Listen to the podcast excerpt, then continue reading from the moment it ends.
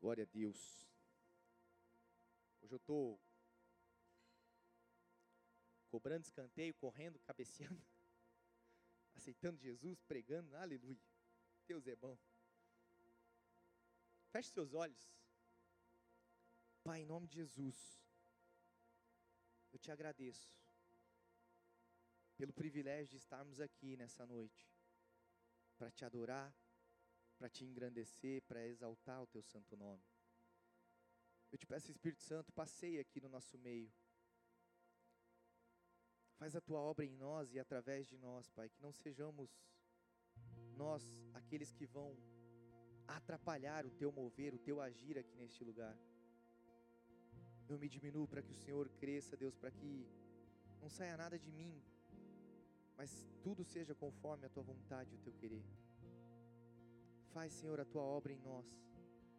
Manifesta, Senhor, em nós o teu agir. Nós somos pecadores, nós somos falhos, Pai, nós não temos nada de bom para te oferecer. A nossa melhor adoração não se compara à adoração que os anjos têm feito dia após dia, minuto após minuto, na glória. Mas o Senhor nos escolheu, Pai. O Senhor quis o Senhor nos amou. O Senhor fez questão de criar cada um de nós. Mesmo quando os nossos pais muitas vezes nem quiseram nos ter, o Senhor quis. Quando muitas vezes nós fomos desprezados no ventre das nossas mães, o Senhor não nos desprezou e o Senhor nos planejou. Porque a tua palavra fala que antes de estarmos no ventre das nossas mães, o Senhor já nos amava, o Senhor já nos cuidava. O Senhor tinha prazer na sua criação.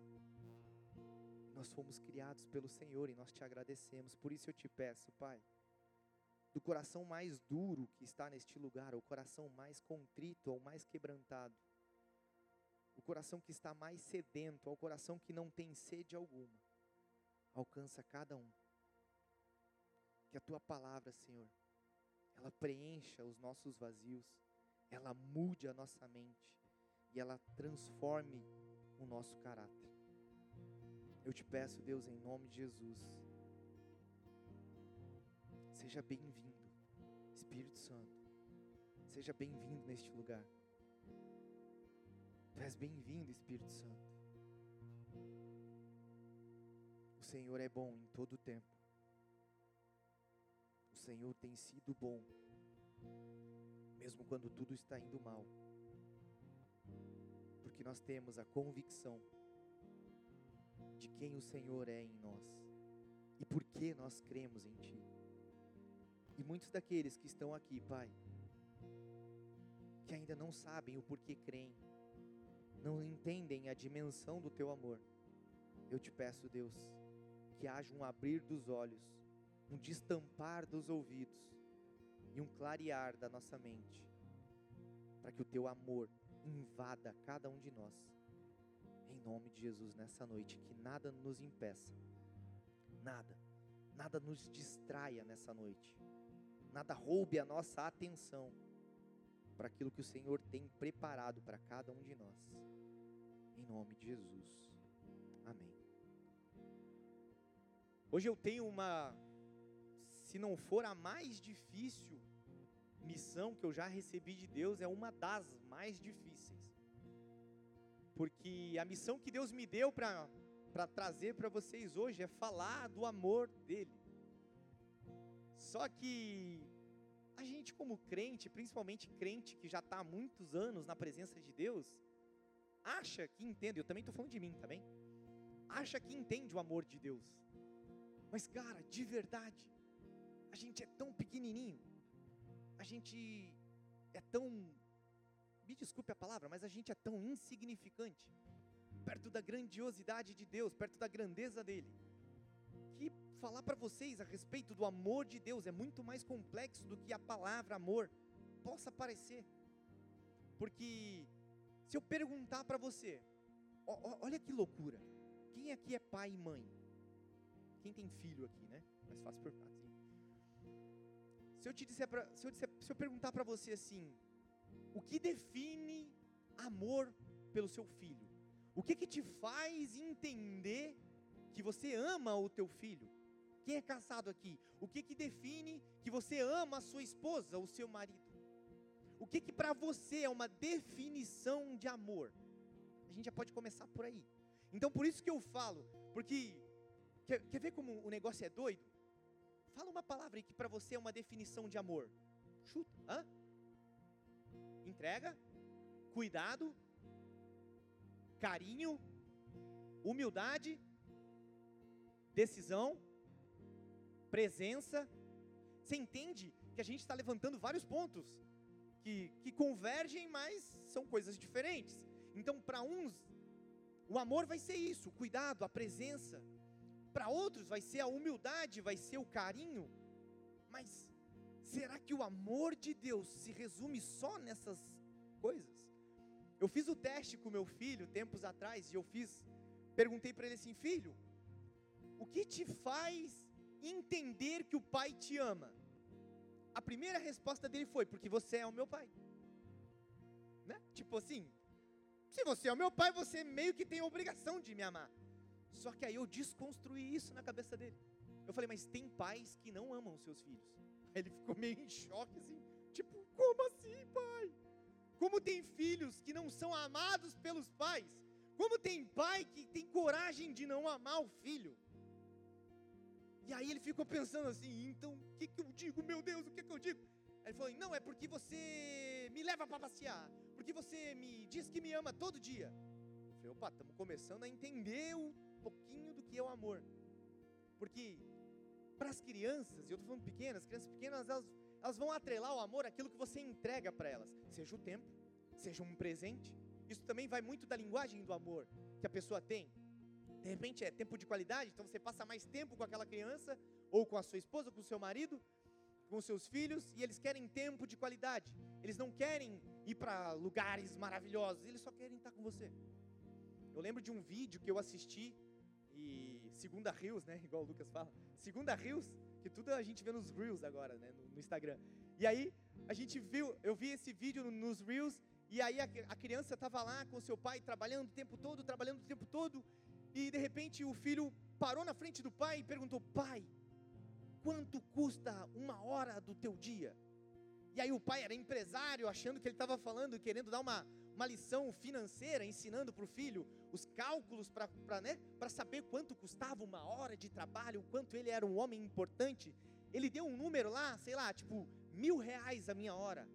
E ele falou, então eu vou juntar mil reais para ter uma hora com o Senhor.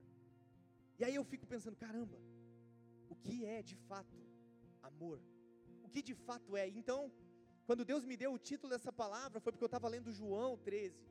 E aí o título é O Amor Amou. Você já colocou aí, Ju? Não. O amor amou. E a gente acredita que a gente sabe e a gente entende. Pode colocar no telão aí, Ju, faz um favor. Quero. A gente acha que entende o quanto Deus nos ama. Mas a pergunta, assim como eu fiz para o meu filho, é como é que você sabe que Deus te ama? E talvez a tua resposta seja igual a do meu filho. Ué, porque ele é Deus. Porque ele é Deus, então ele tem obrigação de me amar. Sim ou não? Porque às vezes a gente olha para Deus e pensa assim: não, ele é Deus, ele ama todos que ele criou, e então eu sei que ele me ama. Mas de fato, você se sente amado por Deus? de fato você se sente amada por Deus, o que que você olha para Deus e que de fato você tem plena certeza de que Ele te ama? O que que você pensa? Qual é a primeira coisa que vem na tua mente que te faz ter plena convicção de que Deus te ama? Ah, porque a Bíblia diz. Beleza, e se a Bíblia for uma mentira? Não estou dizendo que é. Você entende o meu raciocínio? Você entendeu o raciocínio? Ela é a, é a Bíblia é a verdade pura, tudo que está lá é 100% certo. Amém? Mas você entende onde eu estou querendo chegar? O que que de fato para você diz que Deus te ama? E eu quero falar nessa noite a respeito das cinco características do amor de Deus. E, e assim, reduzir o amor de Deus a cinco características é, chega a ser, eu não sei nem qual é a palavra que a gente consegue definir isso, mas Você entende? Chega a ser simplista demais. Mas vamos fazer um esforço para só essas cinco, porque a gente poderia pegar a Bíblia e, sei lá, ter milhares, milhões de características de Deus. Mas eu, eu, eu tentei resumir o que, é, o que não é possível resumir. Você entende? Por isso é tão difícil. Por isso é tão difícil resumir o amor de Deus numa palavra de 45 minutos, sei lá, uma hora no máximo. Você entende? Mas vamos lá, vamos tentar. Me ajudem, por favor. A primeira característica que eu consegui identificar de Deus, do amor de Deus, é que o amor de Deus, ele é incondicional. O amor de Deus, ele não é baseado nos teus méritos, nos meus méritos. Eu não merecia. O amor de Deus não é porque eu sou bom. O amor de Deus não é porque eu canto no louvor. O amor de Deus não é porque eu sou cristão. O amor de Deus não é porque eu sou um bom marido, porque eu sou um bom filho, porque eu faço tudo certo, porque eu não minto, porque eu tenho uma boa conduta. Porque o amor de Deus alcança do cara mais infeliz dessa terra. Aquela pessoa que mata, que rouba, que estupra, que faz maldades com as outras pessoas, que faz maldades com bebês. É o mesmo amor que ele tem por aquele que prega a palavra, por aquele que ama a palavra, por aquele que se dedica à obra do Senhor. Você entende? Então o amor de Deus, ele é incondicional. Ele não tem tamanho para um e para outro. Não, o Raul prega, então eu amo mais ele, porque ele é pregador. Ah, o fulano lá não sabe nem ler a Bíblia, então eu amo menos. Você entende que para Deus isso não faz diferença alguma. Esse é o primeiro ponto. E a palavra de Deus fala lá em 1 João no capítulo 4, versículo 10, fala assim: Nisto consiste o amor, não em que nós tenhamos amado a Deus, mas em quem Ele nos amou e enviou o Seu Filho como propiciação pelos nossos pecados. Propiciação aqui você pode ler como substituição, como aquele que foi substituiu, aquele que foi colocado na cruz para substituir o meu e o seu pecado. Só um grande pai tem, tem um vídeo na internet que é cabuloso demais, que é um homem que ele é maquinista. Ele cuida dos trilhos de trem e o filho dele está prestes a cair lá e para salvar aquele trilho de aquele trem que está desgovernado, o filho dele está lá no meio do trilho e aí ele tem que optar entre matar o seu filho e salvar aquelas 500 pessoas que estão num vagão, ou ele mata as 500 pessoas que estão no vagão e deixa o seu filho vivo. E ele está naquele dilema. Pais, a gente começa a entender um pouquinho a mais do amor, um pouco assim, 0,0001% a mais do amor de Cristo quando a gente tem filho. Porque a gente olha para o nosso filho e se alguém te perguntar assim, você daria o seu filho, a sua filha, que você criou, que você teve dificuldade, que você amou, que você ama, que você cuida, passou por todos os perrengues, para salvar a vida de um sequestrador, de um estuprador, de um assassino? Você entende que cara, o nosso peso moral já vai lá para baixo. Eu, de verdade, eu, eu, não consigo ver eu entregando o meu filho, eu estou sendo bem, bem sincero. Pra, por amor, alguém que eu não conheço. E principalmente por alguém que faz mal às outras pessoas. Você entende? Mas esse foi o amor de Deus. Esse foi o amor que derramou, um amor que, de verdade, eu acho que é incapaz de alguém conseguir fazer. Então, esse é um amor incondicional. E a gente precisa entender que o amor é um fruto do Espírito, ou seja, é um presente de Deus dado para cada um de nós. E se o fruto ele vem de uma árvore, que nesse caso é Deus, nós precisamos entender. Eu estava falando para minha esposa, quando você come, que fruta você mais ama? Fala uma fruta boa aí. Maçã, laranja, melancia, abacaxi, mamão, uva, quem? Não entendi. Kiwi. Quem mais? Vamos para as frutas mais, né? Manga, açaí, banana, manga. Manga? Manga. Quem mais? Eu sou surdo, gente. Você vê? Caju. Quem já comeu caju aqui? Quem nunca comeu? Eu nunca comi também, eu acho. Só chocolate que tinha caju. Abacate. Você entende? Beleza. Então você pega a fruta que você mais ama aí, aí você pensa assim: nossa, que fruta deliciosa, que fruta maravilhosa. Mas você, vamos pegar o exemplo da maçã, né? Maçã, nossa, que maçã gostosa, que maçã docinha, que maçã boa. Você não fala, que macieira boa. Nossa, a árvore que fez essa maçã, ela era boa. Você fala assim, obrigado, árvore, por ter me dado essa maçã. Você não fala assim. Fala ou não fala? Não fala. Você não vai falar. Você não vai agradecer a árvore porque ela te deu a maçã. Você não vai agradecer a mangueira porque ela te deu uma manga. Como é o nome da, da árvore que dá açaí? Nem sei se é árvore. É? é? Açaizeiro? Ninguém sabe, né, viu? Quem?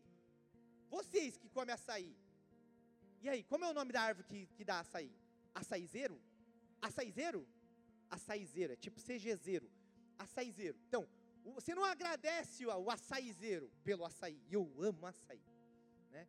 Eu amo açaí. Mas não os açaí que né, o povo come de verdade, que é o verdadeiro. Eu gosto disso que tem guaraná e açúcar, que é bem ruim, mas é bom. Que tem né, roxo, roxo assim, de tanto corante que tem. Você come a língua, fica roxa. Né? Esse é bom. Mas você não fala pro açaizeiro, nossa, açaizeiro, muito obrigado pelo açaí que você me deu. E os frutos é exatamente assim. O amor, ele é um fruto. Então, muitas vezes a gente cai no erro de dizer: Carlão, eu te amo, cara. Nossa, cara, você é um cara tão amável, você é um cara tão maravilhoso, né? Nossa, você é um homem muito legal, você é um homem de Deus. Você elogia a pessoa, os, a, a, os frutos que ela dá. Mas quem deu esses frutos? Qual é a árvore desses frutos? E a gente pouco dá glórias a quem deve dar glória. Porque isso é o amor. O amor ele é fruto, então a gente precisa agradecer aquele que deu o fruto. Se nós somos, se o amor é um fruto e ele vem da árvore, que nesse caso é Deus, se nós somos capazes de amar alguém nessa terra, é porque foi o próprio Deus que nos capacitou para isso. E somente por causa disso que é possível amar os que nos perseguem, amar os nossos inimigos, amar aqueles que falam mal de nós, que nos traem, que nos viram as costas. Porque vamos lá, é fácil amar a sua mãe, o seu pai, o seu filho, a sua esposa, o seu marido? Tem umas que vão dizer assim, não, não é muito, né? Não, mas né, num contexto geral, é mais fácil você amar o marido, a esposa, os filhos, do que amar aquele que está falando mal de você. Sim ou não? Vamos ser sempre honestos. Ou, ou você está num nível muito crente, né? Mas vamos lá. Para quem não é muito crente, assim, tipo quase vice-querubim, é difícil ou não é difícil? É difícil. Então, assim, se você sabe que alguém está falando mal, que alguém te traiu, que alguém, né, tá, tá fazendo coisas por trás das tuas costas, mas na tua frente dá um abraço, vem cá, amigão, te amo. E tu sabe que pelas costas está sendo traído, mano, é difícil. É difícil você amar aquela pessoa. Então, como é que eu consigo? Porque, vamos lá, a Bíblia fala que eu preciso amar e orar pelos meus inimigos. Está lá em Mateus. E aí o que, é que acontece? Como é que eu faço isso? Como é que eu consigo, de fato, fazer isso? Como é que eu posso olhar para o Hamas, que faz tudo aquilo que está fazendo com as crianças, com as mulheres, e dizer, cara, eu preciso amar aqueles caras? O meu interior está dizendo assim: que morram tudo. Que Deus mate, que venha com a justiça e que venha. Você entende que essa é a nossa essência? Essa, esse de verdade é, é quem nós somos? Porque a nossa essência, ela é pecaminosa o nosso ser, a nossa carne, é uma briga todo dia. Né? A palavra de Deus fala que o meu espírito milita, ele briga, ele entra em guerra com a minha carne o tempo todo. Então eu preciso entender que por causa do amor que é um fruto, ou seja, Deus me deu. Só que eu sou seletivo. Eu consigo entregar para quem eu quiser. Só que eu não quero entregar para os inimigos. Eu não quero entregar para aqueles que falam mal de mim. Eu não quero entregar para aqueles que são invejosos, mentirosos, hipócritas. Porque eu não quero ter parte com eles. Eu não vou sentar na roda dos escarnecedores. Mas Jesus, Ele está falando para você não sentar na roda dos escarnecedores. Mas Ele está dizendo assim: ame os seus inimigos. Ame aqueles que te odeiam. Ame aqueles que te perseguem. Ame aqueles que mentem sobre você. Amem aqueles que aos teus olhos não são amáveis. Isso é muito difícil. E aí o nosso maior erro é acharmos que nós amamos alguém porque nós queremos amar. Porque, ah, eu quero amar minha esposa, porque é minha esposa. Como meu filho disse, ah, eu, você me ama porque você é meu pai. E muitas vezes a gente olha para isso, ah, eu amo a minha irmã porque ela é minha irmã. Eu amo o fulano lá da minha igreja porque, poxa, eu, eu gosto de estar com eles. Eu gosto de, de estar na companhia deles. Eles são pessoas agradáveis. Então você escolhe quem amar. Diferente de Deus, que é o nosso primeiro ponto. Ele ama incondicionalmente. E essa é a diferença entre nós, entre o nosso amor e o amor de Deus. Quando um homem ama a Deus de verdade, ele será capaz de amar e se entregar pela sua esposa, pelos seus filhos, pelos seus amigos e também por aqueles que ele não conhece.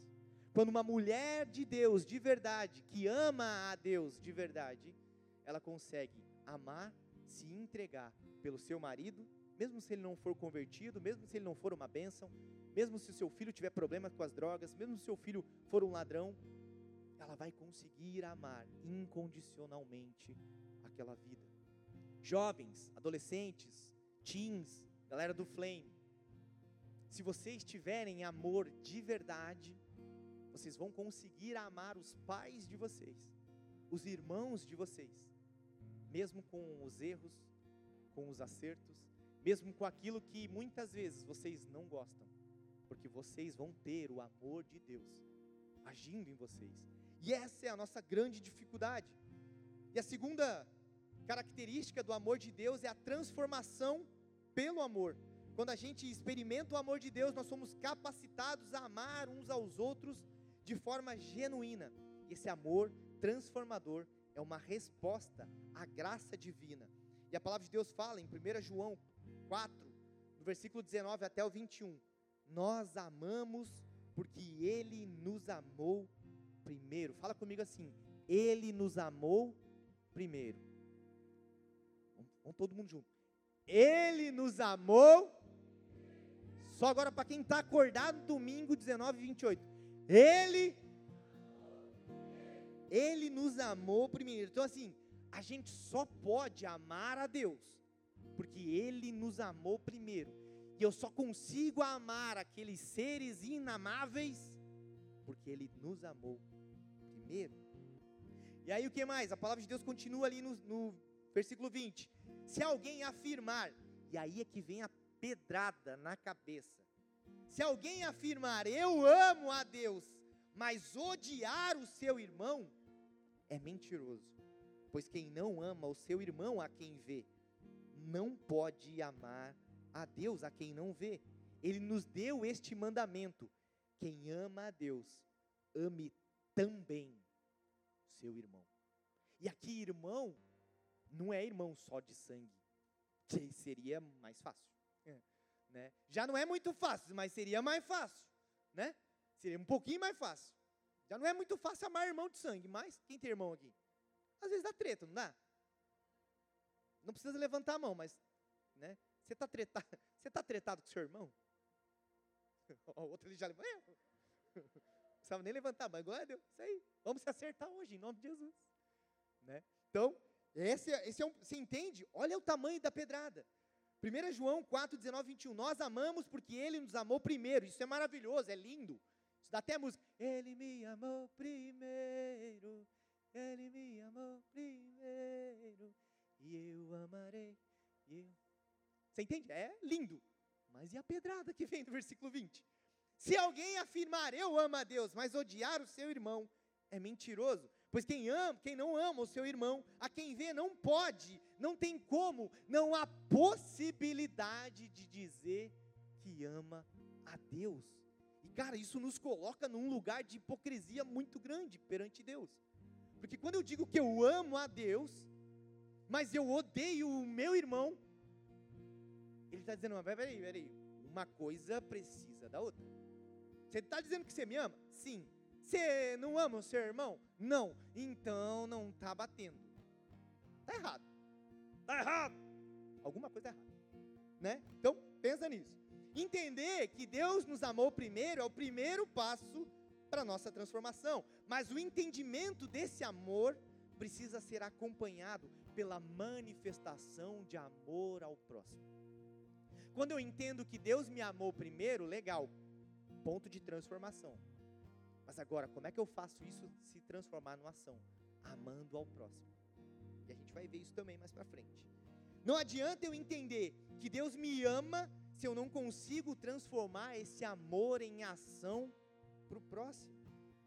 Não adianta eu entender o amor de Deus, mas não estar disposto a ser transformado por esse amor. Sabe, a gente como cristão tem a maior dificuldade de, primeiro, entender o amor de Deus. Porque é difícil entender o amor de Deus. Porque, vamos lá, honestamente, você, você se coloca, você que é, é filho, você tem você e seu irmão. Seu irmão faz tudo errado, tudo errado. Teu pai e tua mãe pedem para eles fazerem, eles não fazem, e chega no Natal, eles ganham um presente igual você. Eles são amados igual você. Eles, tudo, tudo igual. E você olha, mas como? Mas não tem como, olha só. Ele faz tudo errado, eu faço tudo certo. Eu sou estudioso, ele não estuda. E você ama igual, você trata igual, você não. Você entende? É difícil. Aí você começa a olhar para Deus, Deus, olha só, eu vou na igreja, eu oro, eu leio, eu jejuo, eu sei falar crentez, né? Eu até dou glória e aleluia, né? Eu sei cantar as músicas gospels, né? E aí, por que você não faz? Por que, que o meu vizinho que não te ama, que não te segue, que, que faz tudo errado, mas tem uma casa boa, tem uma família boa, é feliz? Quem disse que o amor de Deus é medido pelas coisas que nós temos? Esse é o grande desafio, entender como Deus mede, como Deus entrega, e a gente vai chegar lá, em nome de Jesus. Marcos 10, no versículo 17 até o 22, conta uma história, eu vou contar bem rapidinho, que todo mundo já conhece, que é a passagem do jovem rico.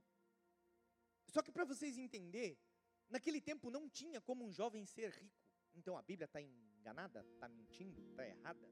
Foi errado? Não. Simplesmente aquele jovem ele recebeu uma herança. Por isso ele era um jovem rico. Então, pega essa história. Quando Jesus ia saindo, o homem correu em sua direção, pôs-se de joelhos diante dele e lhe perguntou: Bom mestre, que farei eu para herdar a vida eterna? Respondeu-lhe Jesus: Porque você me chama de bom? Ninguém é bom a não ser um, que é Deus. Você conhece os mandamentos: não matarás, não adulterarás, não furtarás, não darás falso testemunho, não enganarás ninguém, honra o teu pai e tua mãe. E ele declarou: Mestre, a tudo isso tenho obedecido desde a minha adolescência. Mano, só de ler essa lista de coisas, vamos lá. Não matar, não adulterar, não furtar, não dará falso testemunho, não enganará ninguém. Você honra teu pai e tua mãe. Muitos já caíram, honra teu pai e tua mãe. Pum, já caiu. Você entende? O cara está dizendo que ele fazia tudo isso. E sabe que isso é verdade? Ele fazia tudo isso. Porque Jesus não condena ele. Porque Jesus não corrige ele. Porque Jesus diz: não, mentiroso, você não faz. Jesus não faz isso. Sabe o que, que Jesus faz?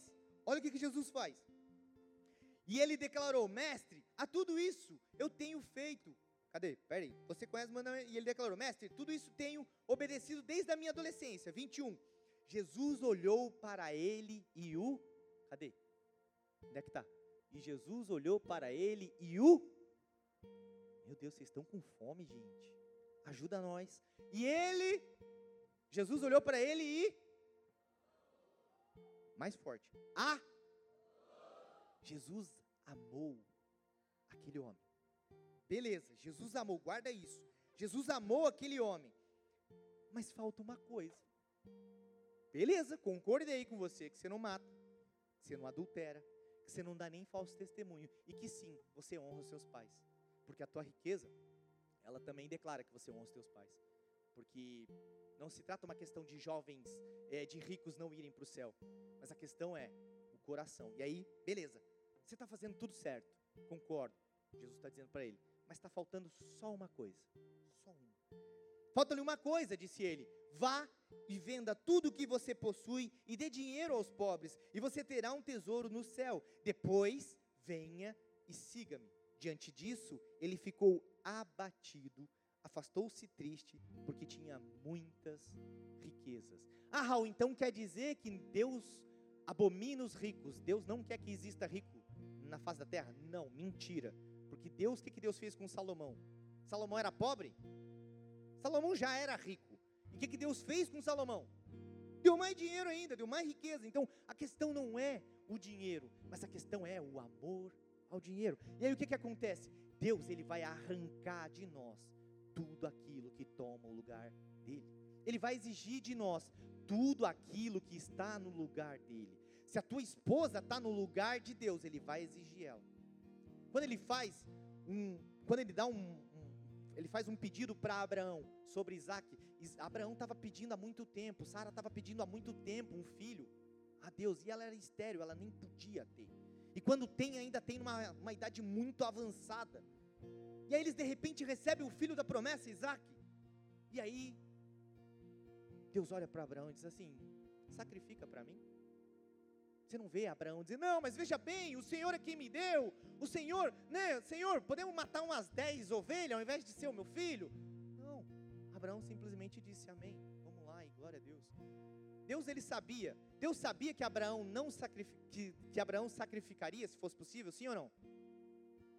Estão em dúvida, vocês estão em dúvida. Assim quer dizer que sim, assim quer dizer que não. Sim, tá, a resposta é sim. Sabia ou não sabia? Sim, sabia. Deus, sondando o coração de Abraão, ele sabia. Mas por que então que ele pediu para que Abraão fosse lá e fizesse? E na hora que ele ia sacrificar o filho, ele não deixou.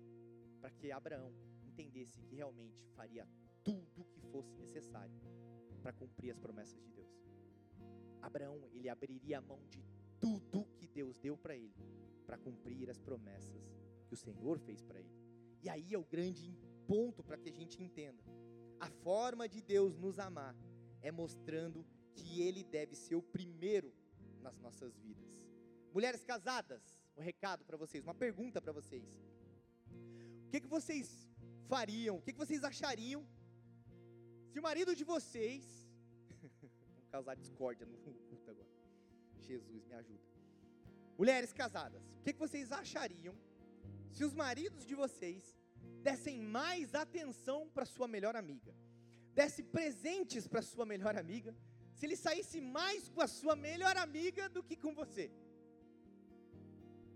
O que, que aconteceria? Me digam aí, por favor, mulheres. Hã? A mulherada nem está falando, só está rindo.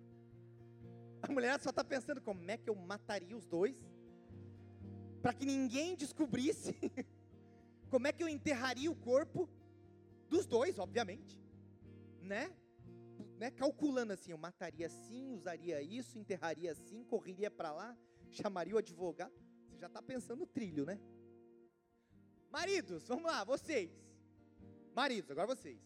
O que vocês achariam se as suas mulheres, essa maravilhosa mulher que Deus deu para você do seu lado, ou lá na sua casa, onde ela estiver, não importa, se elas saíssem mais com o seu melhor amigo, se elas fossem no cinema mais com o seu melhor amigo, se elas recebessem presentes mais do seu melhor amigo, estava de boa, homens? Tudo certo? Os homens, é isso aí, não. Não sei. Pode ser que seja pegadinha.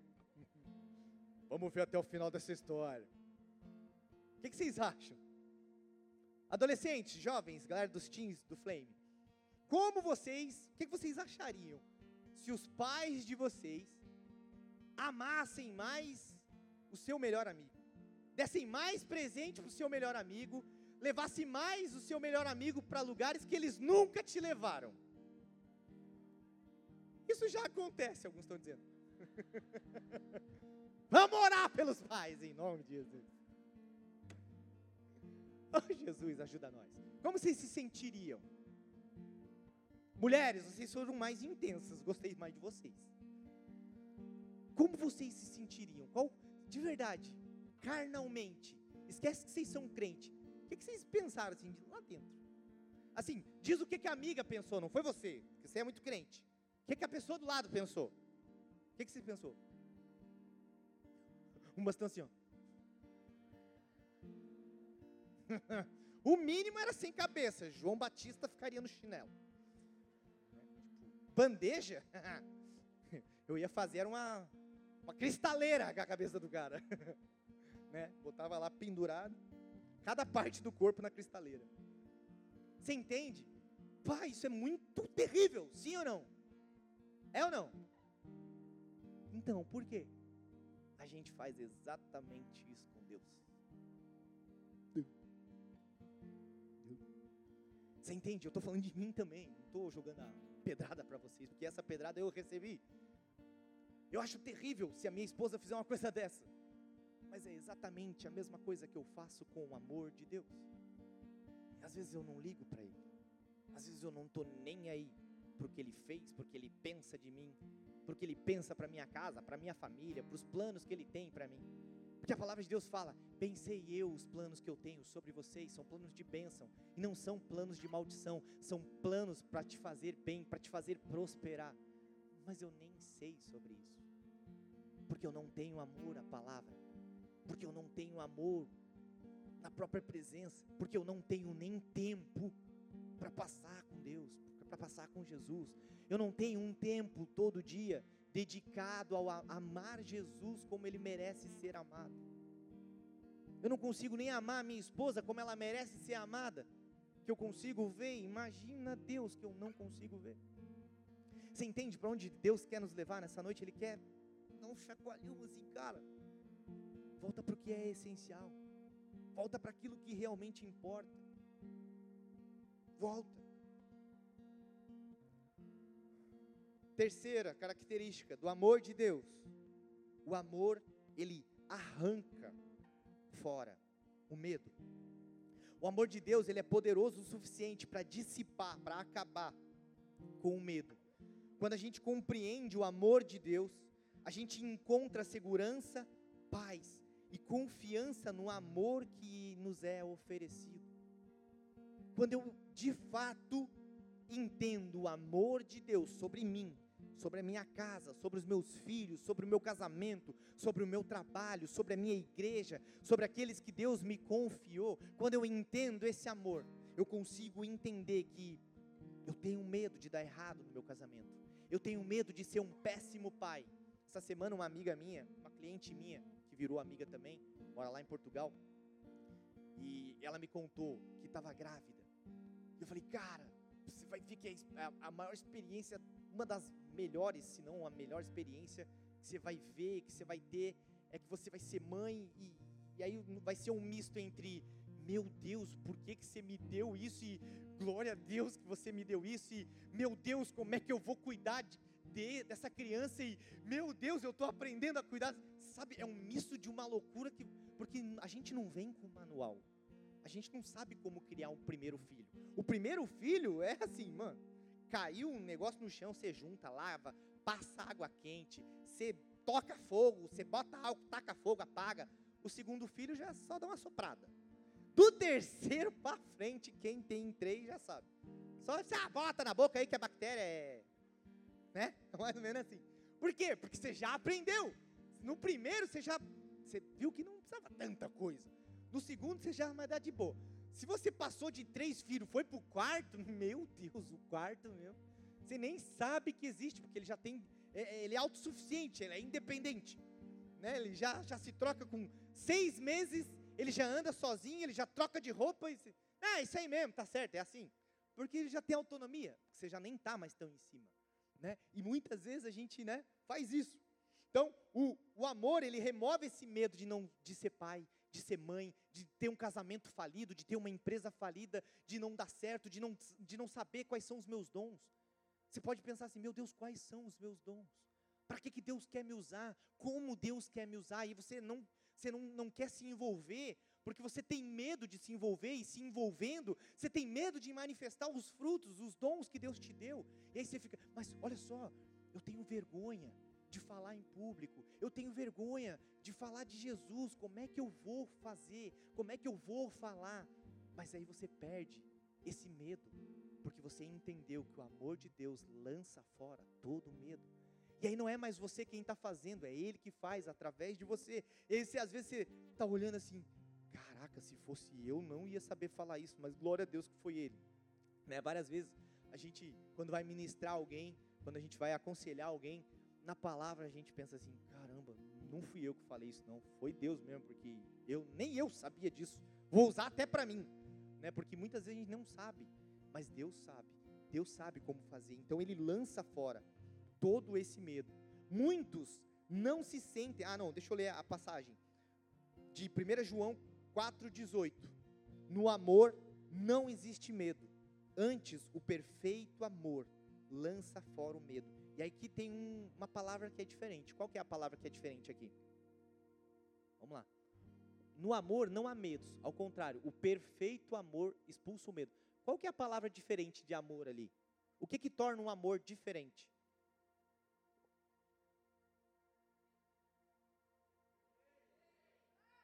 Esse lado está mais crente. Vou ficar só para cá. Vocês estão perdendo, cara. Mas vamos dar uma chance para eles, né? Eles ganharam, viu? A glória da segunda casa é melhor do que a primeira. Perfeito. O perfeito amor. Não é só o amor. Porque sabe o que é só o amor?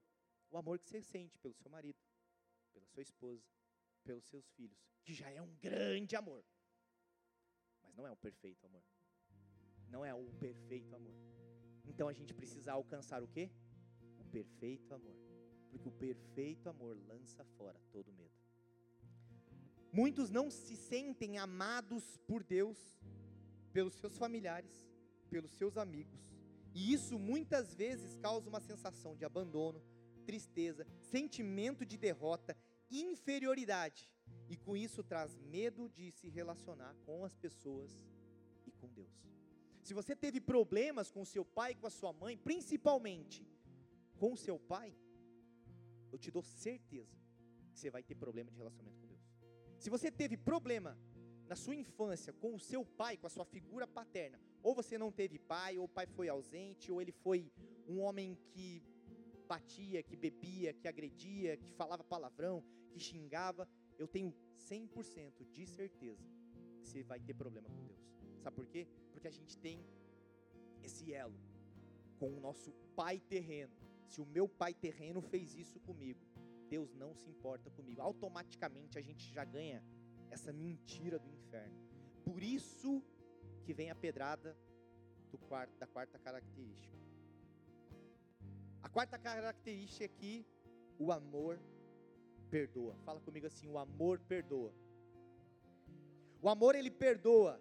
O amor de Deus é a fonte do perdão. Ele nos ensina a perdoar assim como fomos perdoados por meio do sacrifício de Cristo. Efésios 4:32 fala assim: Sede bondosos e compassivos uns para com os outros, perdoando-vos mutuamente, assim como Deus vos perdoou em Cristo. A manifestação do amor de Deus começa no pedido de perdão. Uau! A manifestação do amor de Cristo começa no pedido de perdão. E quer ver por que isso é uma verdade? Porque Jesus na cruz, ele estava sendo crucificado, sentindo uma dor terrível, porque naquela época a, a dor da crucificação era uma das dores mais terríveis que qualquer homem poderia sentir. E eram de ir aos montes, assim. Os romanos faziam aquilo ali que era para a galera ficar bem ligada. Tipo assim, ó, é isso que vai acontecer com vocês. Então era, não era, não foi só Jesus e os ladrões, foram vários que aconteceram. Era mais um. E aquela dor era insuportável, aquela dor era terrível. E na cruz, Jesus diz: Pai, perdoa-lhes, porque eles não sabem o que fazem. Perdoa-lhes. Está vendo o que eles estão fazendo comigo, né, Pai? Está tudo errado, né, Pai? Eles não acreditam em você, não acreditam em mim. Eles seguem a vida do jeito que eles querem. Eles continuam usando droga, eles continuam mentindo, eles continuam bebendo, eles continuam traindo, eles continuam fazendo tantas coisas erradas. Eles vão para a igreja, não estão nem aí. Eles vão para, eles não leem a palavra, eles não oram, eles não estão nem aí para o Senhor e nem para mim. Mas, perdoa, porque eles não sabem. E aí eu quero lançar um desafio para vocês agora. Pega o seu celular aí. Por favor, quem tem celular e tem coragem. Pega o seu celular, se você tem coragem de pegar ele, e não só coragem, mas internet. Mas se você não tiver internet, em algum momento você vai ter, amém? Aí você vai fazer o seguinte: você quer sentir o amor de Deus hoje? Sim ou não? O povo tá com medo, cara. Se umas pessoas assim, meu Deus do céu. Ele não vai fazer isso. Uhum. Vou. Pega o seu celular. E maridos, fica tranquilo aí também que vai sobrar para vocês. E jovens e adolescentes, vocês também. Pega o seu celular. E Deus já falou com você a pessoa que você precisa perdoar. Você vai mandar uma mensagem para essa pessoa pedindo perdão. Só que nessa mensagem de pedido de perdão, você não vai escrever assim: Olha, eu te perdoo, porque você me fez isso, isso, isso. Não. Eu te perdoo. Não, você não vai dizer para ela não está te pedindo perdão. Raul, mas não fui eu que comecei. Jesus também não começou nada, mas foi crucificado. E ele pediu perdão por coisas que ele nem precisaria ter pedido. Por isso ele sentiu e viveu o pleno e perfeito amor de Deus. Você vai mandar uma mensagem assim: Eu quero te pedir perdão. E eu quero que você me perdoe por todos os sentimentos que eu causei em você, por isso, por aquilo. Se você quiser escrever os sentimentos que você sentiu dessa pessoa, olha, eu senti raiva de você e eu quero que você me perdoe pela raiva que eu senti, mas tem que ser corajoso, tem que ser cristão de fato, tem que realmente querer uma mudança na tua vida. E aí você vai escrever essa mensagem e você vai enviar para essa pessoa, mesmo que você não tenha internet.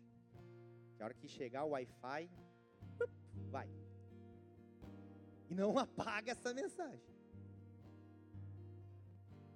E não se importa. Agora posso te dar o lado ruim da história? Talvez você leve outra pedrada. Talvez você acenda a ira na outra pessoa que já estava morta, que já estava enterrada. E digo mais: se for o seu pai, se for a sua mãe, se for alguém muito próximo de você, filho, filha, tio, tia, primo, vô, vó, Faça mais do que nunca isso. Mais do que nunca. Não deixe o inferno dizer, né, isso é bobagem. Não, isso eu não vou fazer, tá louco? Isso aí vai dar uma treta gigante que ele nem tem noção do que ele está falando. Meu, meu Deus, se eu mandar. Tá, o gigante estava adormecido. Para que que eu vou cutucar a onça com vara curta? Né? Faça. Porque eu tenho certeza que vai mudar completamente tua história, teu relacionamento com Deus. E agora? Maridos que estão com as suas esposas aí. Quem está com a sua esposa aí do lado? Levanta, fica de pé o casal. Meu Deus. Fica de frente um pro outro aí. O povo que o povo que está sentado continua mandando mensagem no WhatsApp aí. Né? Ué, vocês não tem que ficar olhando pro povo que está em pé aqui, não. Vocês têm que ficar mandando mensagem no WhatsApp. Vocês têm outra coisa para fazer. Adolescentes, jovens, vocês têm os pais para mandar mensagem. É isso que nós ia chegar lá também. Você não está com o celular, você vai chegar em casa e falar. Pega na mão da esposa assim, de frente assim, ó. E agora você vai pedir perdão para ela. Primeiro deixa ela, deixa ele falar, tá, esposa? Que o nosso culto é menor, então a gente precisa de mais tempo. Quando você começar a falar, nós vamos ter que diminuir, né? Eu sei que a, a tua lista, mulheres, é maior do que a dele. Mas homens, você vai falar assim, ó, para ela. Eu quero que você me perdoe por todas as vezes que aí é contigo. Que eu fiz isso, que eu fiz aquilo, que eu Amém? Ó, já tem uns que já estão dando beijo, já está tudo certo. Não, mas pede perdão.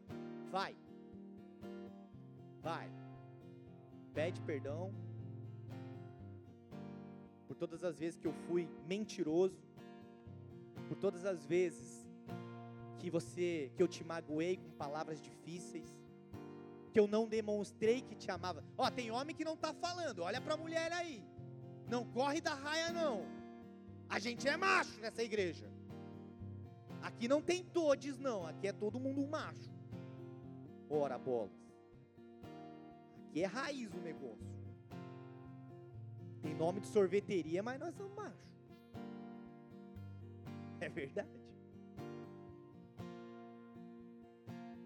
Beleza, homens, agora dá um beijo nela, um abraço assim, bem apertado. Se eu te amo e me aguenta por mais 100 anos só, no nome de Jesus. Agora, mulheres, né? Eu sei, mulheres, que a lista de vocês é bem maior. Mas faz um resumão, né? Só pega os principais pontos, assim, aquela que dói mesmo. Assim, ó, poxa, eu fiquei magoada por isso, por isso, porque você não. Porque assim, ó, mulheres, olhem para mim, mulheres, por favor. Nós homens temos um grande problema. Vocês precisam dizer pra gente o que a gente tem que fazer. Vocês precisam dizer, olha, eu não gostei disso, eu não gostei disso. Porque às vezes você tá tudo bem, não, tá tudo bem. Tá bom, então se você diz tá tudo bem.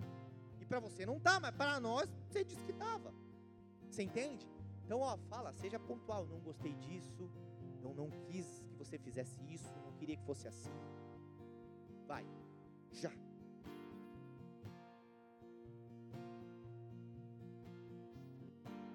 Tá parecendo culto de casal, mas não é. Culto de cura, em nome de Jesus. Culto de cura.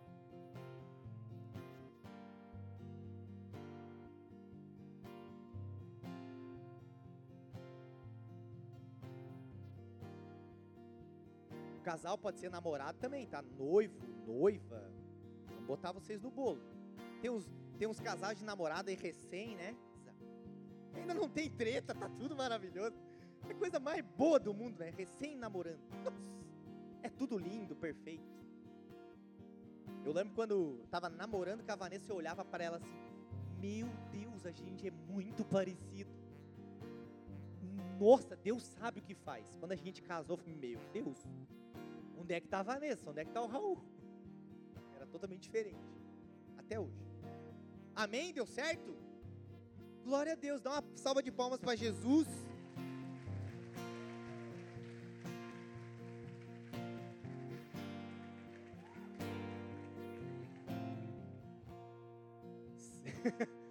Hoje está garantido a noite, amarado. É, Deus é bom. Aleluia.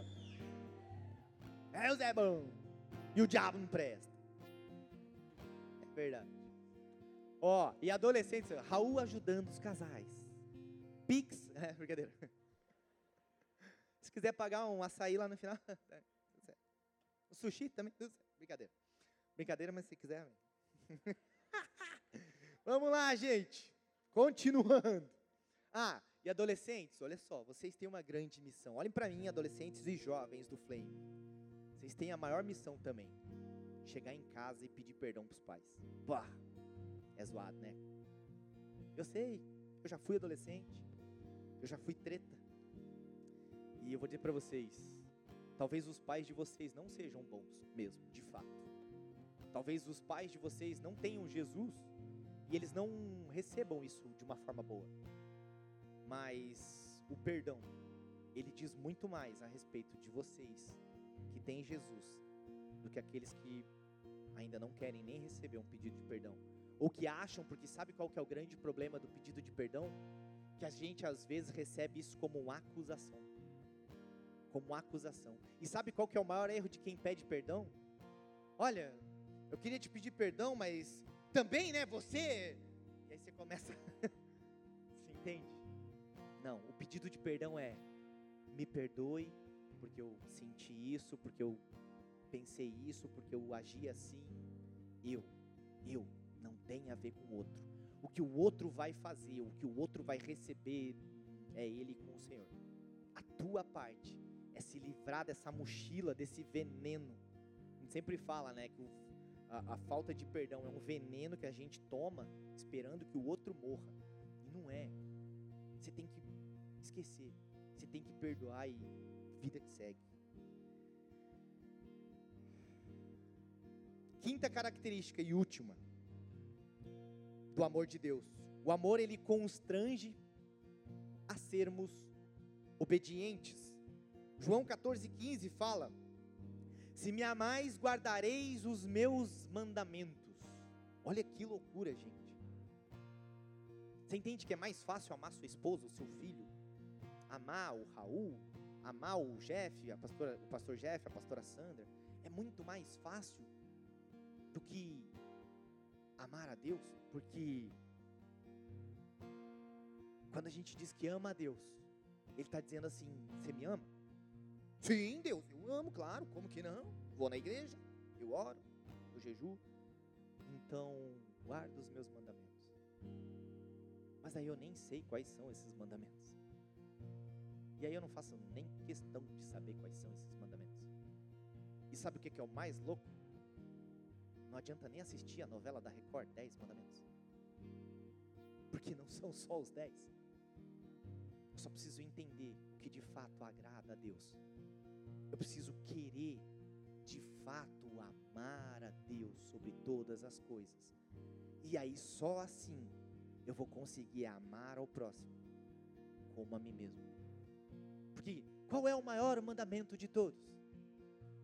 Ame a Deus sobre todas as coisas, sobre o trabalho, sobre a igreja, sobre os ministérios, sobre a tua esposa, sobre o teu filho. Ame acima de tudo isso, acima do teu trabalho, acima dos teus desejos, acima das tuas viagens, acima do teu dinheiro, acima de todas as coisas.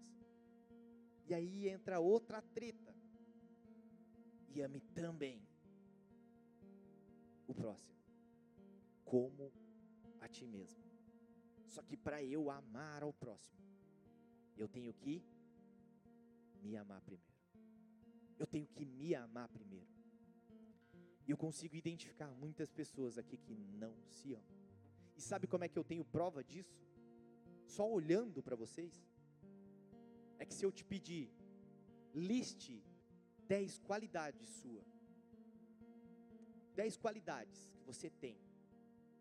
Poucos de nós aqui no nosso meio vão dizer, eu sei isso, eu tenho qualidade isso, isso, isso, isso, isso, isso, isso, 10, rapidinho, pá. Mas se eu disser para você, liste os seus 10 defeitos. Ah, 10? Só 10? Só 10? Eu, eu faço um três chamequinho. Só os velhos vão lembrar disso. Faço três chamequinho. Três folhas. Fácil. Não quer dizer que a gente tem que ter mais defeito, menos defeito, mais qualidade. Não quer dizer, se eu sei mais qualidade em mim, eu sou soberbo. Não. Mas isso demonstra o quanto eu me amo e o quanto eu sei dos meus defeitos também. Mas o quanto eu de fato me amo. Porque se eu não me amo, se eu não me cuido, e aí o, o não, bom, posso entrar numa treta sim ou não? A minha esposa é a melhor. Não, né, amor? Melhor não, né? Vamos manter a paz. Vamos entrar na treta, olha só. Se eu não me amo, eu não cuido de mim, da minha mente, do meu corpo e do meu espírito se você não consegue cuidar desses três fatores, você ainda não está se amando. E eu não estou aqui para condenar, para julgar. Mas a questão é, a gente precisa no, se amar. Você acredita que você é filho e filha de Deus? Então por que você estraga aquilo que Ele fez? Por que, que eu estrago? Eu não estou falando, não estou botando dedo para você, porque quando eu boto um para você, tem três para mim aqui. Que é para mim também quando eu não cuido da minha mente, quando eu não cuido do meu corpo, quando eu não cuido do meu espírito, eu estou maltratando aquilo que Deus ama. E se eu digo que eu amo a Deus, como é que eu posso maltratar aquilo que Ele ama? Você que é pai e mãe, tem filho aqui, você ama ver as pessoas maltratando seu filho. Tem mãe que já está olhando assim, faz para mim, mas não faz para meu filho. É verdade. Quem tem filho aqui sabe, é ou não é? porra, Zó, pode me chamar do que for. Um dia eu estava no mercado, e meu filho, ele falou, ô pai, o que que te tira do sério? Eu falei, olha filho, poucas coisas me tiram do sério, mas se te ferirem, se te machucarem, mano, isso me tira do sério. Ele é sério, pai? Vou pedir para alguém bater em mim. Não, né, cara? Fica de boa, não, não exala de mim aquilo que tem de ruim. Deixa, tô tentando afogar o velho homem. Mas ele é muito engraçado, porque você entende? não toca no meu filho. E Deus está dizendo para nós: cuida de você, fui eu que te fiz. Você não gosta do seu cabelo, você não gosta do seu corpo, você não gosta disso, você não gosta daquilo. O que você pode fazer para melhorar? Estou dizendo que você tem que fazer plástica, nada disso, mas é o que o, que, o teu espírito, o que, como você pode melhorar o teu espírito? como você pode melhorar os teus pensamentos, como você pode melhorar tudo que há em você, amando a Deus sobre todas as coisas. Porque quando você amar a Deus de fato sobre todas as coisas, você vai conseguir amar tudo que Ele ama. E sabe o que é tudo que Ele ama? É você. E o próximo. E o próximo é esse que está próximo, e aquele próximo que a gente queria bem longe, aquele próximo que te fez mal, aquele próximo que te mentiu, aquele próximo que te traiu, aquele próximo que é um próximo. É isso que a gente precisa fazer. Para a gente poder viver o que Deus quer. O amor de Deus, ele não apenas transforma o nosso interior, mas ele também nos conduz para uma vida de obediência. Amar a Deus está ligado à nossa disposição em obedecer a Sua palavra. E quando eu digo que eu amo a Deus, eu preciso amar a palavra, eu preciso cumprir e obedecer a palavra. E aí a palavra me diz: ame ao próximo como a ti mesmo. Ame os que te perseguem, ame os que te fazem mal, ame aqueles que te caluniam. E aí a gente entende o amor de uma forma errada. A gente acha que amar aquele que está me traindo, aquele que está falando mal de mim, é pegar e dizer: vem cá, amado. Vamos lá, vamos para minha casa tomar um café. Vamos lá, porque a Bíblia está dizendo que eu, ai Raul, então eu vou ser falso, então eu vou ser hipócrita. Não, você só precisa orar para que essa pessoa conheça de fato Jesus. O nosso amor é nesse tão difícil lugar de dizer, cara, eu queria te matar, eu queria, tipo, assim, sabe, eu queria orar para Deus vir com o fogo dele te rachar no meio. Mas eu vou orar para que você se converta de fato, para que Deus te alcance, para que a tua vida seja transformada, porque uma pessoa com Jesus, ela não incomoda. Uma pessoa que tem Jesus, ela ela vai fazer de tudo para não ter treta. E se tiver treta, nós vamos entrar em treta com Jesus. Tá tudo certo. Ele está do nosso lado. Mas a gente vai entender que realmente Deus quer fazer a mudança dentro de nós. E aí talvez você possa estar tá até achando, ah, que bobagem esse negócio de mudança, eu sou assim, tá tudo certo. Deus que me fez assim. Se Deus não quisesse a nossa transformação, se Deus não quisesse a nossa mudança, Ele não seria sacrificado naquela cruz. Estava tudo certo, deixa como está, deixa tudo igual. Vida que segue. Mas porque Ele nos amou primeiro, Ele faz questão de ver você transformado e sabe por que, que ele quer ver você transformado? Não é para que o teu casamento seja melhor. Isso é um bônus, isso é um plus. Não é para que você tenha paz na tua casa. Não é para que você tenha um trabalho melhor, uma empresa mais próspera. Sabe por que, que Deus quer ver você transformado? Porque somente transformado você vai poder morar na glória com Ele. É por isso que Ele faz tanta questão de te ver, de me ver, sendo transformado. Só que seria muito fácil dizer para vocês que é fácil, que é tranquilo, que é suave, que é de boa. Não é. Não é dia após dia, eu vou ter que negar a mim mesmo, tomar a minha cruz, para então seguir. Eu sou estourado, eu bateu, levou, falou, eu falo também, brigou, eu brigo também. Eu sou assim mesmo, danado. Tomou, levou. Comigo é, não tem papa na língua. Ah, é? Pedro era desse tipo, Jesus transformou. Paulo era forte, Jesus também transformou. Paulo matava cristão e estava nem aí. E vida que segue. Viu Estevão morrer. E beleza. Mas depois, Jesus transforma. Ele fez questão de ser transformado. E onde abundou o pecado, superabundou a graça. Porque aonde você era condenado pela tua família, pelo inferno, as pessoas vê, verão a tua transformação. E elas vão ver que existe um Deus que, porque assim, pela tua capacidade humana, pela minha capacidade humana, seria impossível. E elas vão começar a crer num Deus que transforma, porque elas viram a transformação que ele fez em você, que ele fez no teu casamento, que ele fez no teu trabalho, que ele fez nos teus filhos, que ele fez em você no teu caráter. E aí você vai começar a agir como Ele quer que você haja, a fazer como Ele quer que você faça, a amar como Ele quer que você ame, porque Ele nos amou primeiro. E para a gente encerrar, como é que Deus manifesta o seu amor na minha vida? Primeiro, o amor demonstrado na criação. Salmo 19, 1 fala assim: Os céus declaram a glória de Deus, o firmamento proclama a obra das suas mãos. A criação é um testemunho do amor de Deus, revelando a sua grandeza, beleza e cuidado por nós. Outra coisa que revela a manifestação do amor de Deus na nossa vida, que ele nos dá provisão e sustento diário. Mateus 6:25. Portanto, eu lhes digo, não se preocupem com as suas próprias vidas, quanto ao que comer ou que beber, nem com seus próprios corpos quanto ao que vestir. Porque Deus, ele está nos falando, ele está nos mostrando o seu amor diariamente, provendo todas as nossas necessidades básicas. Você está com roupa aqui? Glória a Deus, foi Deus que proveu. Ah, mas eu trabalhei. Glória a Deus, foi Ele que proveu o teu trabalho. Ah, Raul, mas só eu sei o quanto foi sacrificioso para eu poder ter o que comer, para eu ter. Glória a Deus, porque Deus te deu a saúde. Porque se Deus disser assim, ó, se Deus pegar a tomadinha da saúde e desligar, acabou. Você não faz mais nada. Eu não faço mais nada. Sabe que toda a tua inteligência acaba, toda a tua força, todo o teu vigor acaba. Quando ele disser assim, deu, desligou, acabou. Então tudo que nós temos, toda a provisão veio dele, vem dele e sempre virá dele. Isso é para quem não entende que vem dele, isso é para quem tem fé que vem dele, isso é para quem não acredita que vem dele.